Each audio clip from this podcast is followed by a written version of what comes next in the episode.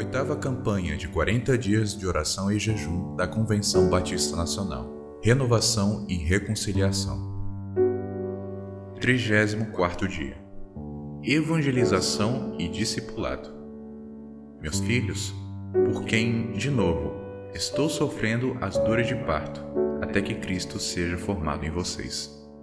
Gálatas 4:19 para os cristãos é muito comum divorciar a evangelização do discipulado. Basta verificar o conceito tradicional, onde a missão é igual à evangelização, que torna o missionário apenas um evangelista e não um discipulador. É bem verdade que o temor do Senhor é o princípio da sabedoria. Porém, muitas vezes ensinamos uma pessoa a temer mas não damos continuidade ao processo do amadurecimento pleno. Logo, o conceito de discipular fica limitado somente ao ensino das primeiras verdades da fé.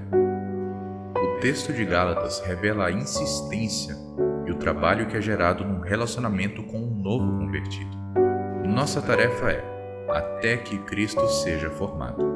O que poderíamos dizer que significa até que Cristo reine soberanamente no coração do discípulo, e ainda até que o discípulo abrace total e inteiramente as doutrinas de Cristo, e mais, até que ele se torne plenamente cheio do Espírito Santo.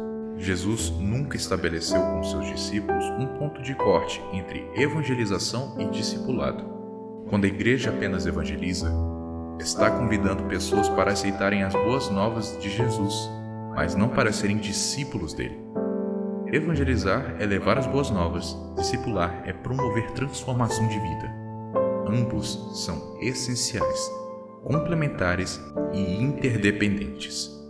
Então, precisamos repensar o conceito para viver uma evangelização discipuladora.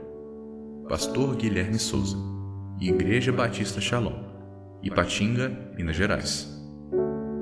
Motivos de oração: pelo fortalecimento do discipulado, pelos pastores batistas nacionais.